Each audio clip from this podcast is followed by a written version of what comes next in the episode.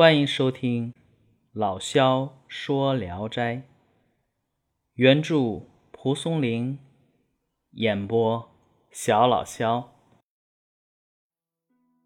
那么今天讲的这一篇，名字叫《江中》。咱们今天啊，就进入到《聊斋志异》的第三卷了，啊，也是第八十篇。名字叫江中，这个江中啊，不是江中酱味消食片的那个江中啊，这个指的是在长江里边。话说王胜瑜到南方游览，把船停泊在江心。这天晚上上床后，见月光皎洁如练。就感觉不能入睡，便让仆童给他按摩。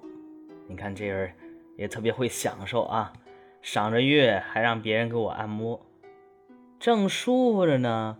忽然他就听见船顶啊，好像有小孩子在行走，把船棚顶上的芦苇席啊踩的。哗哗作响，响声从船尾过来，渐渐的就接近了舱门。王胜瑜怕是盗贼，匆忙起身问仆童：“你们听见了没？”仆童也听见了。两人问答之间，就见一个人趴在船顶，垂着脑袋向船舱里张望。王胜瑜大惊失色，抓住宝剑，呼唤其他仆人。这么一叫，全船人都醒了。王胜瑜告诉众人刚才的事，有人怀疑是不是错觉。正说着呢，忽听船底响声又起，众人又出舱四处查看，却悄无人影。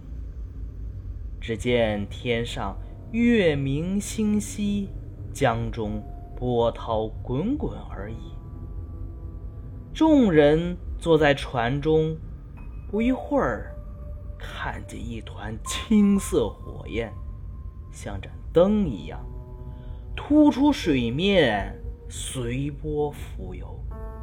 渐渐靠近，快到船边时，又突然熄灭了。正惊疑的时候呢，有一个黑色人影从水中冒出，直立在水上，手攀着船舷而行。众人喊道：“必然是这东西捣乱了！”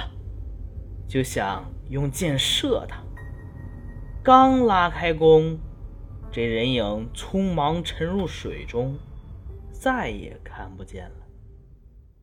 王胜于问船家是怎么回事船家那也说不准，就含含糊糊的说：“呃，呃，这里是古战场，鬼怪时常出没，呃，不足为怪，不足为怪。”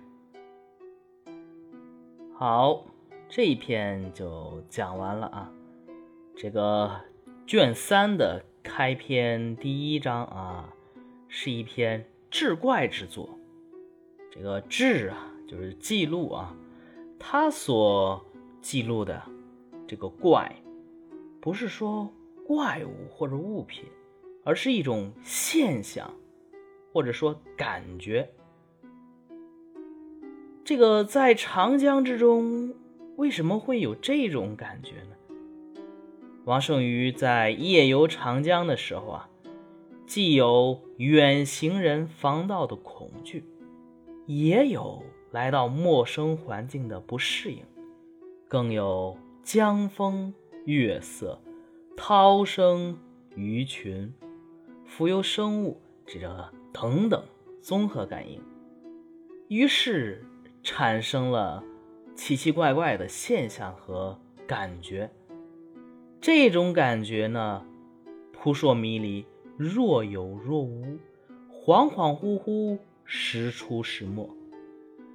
这个周人最后说：“此古战场，鬼时出没，其无足怪。”这个啊，只能是说他没法解释后的一种推测。这篇故事里边啊，难得的是蒲松龄把这种现象或感觉描述的呀。哎，绘声绘色，让人能感受到那种氛围。当然，最后还要走进科学啊。有的学者认为，江中所描写的是夜光藻富营养化后的赤潮现象。嗯，赤潮现象。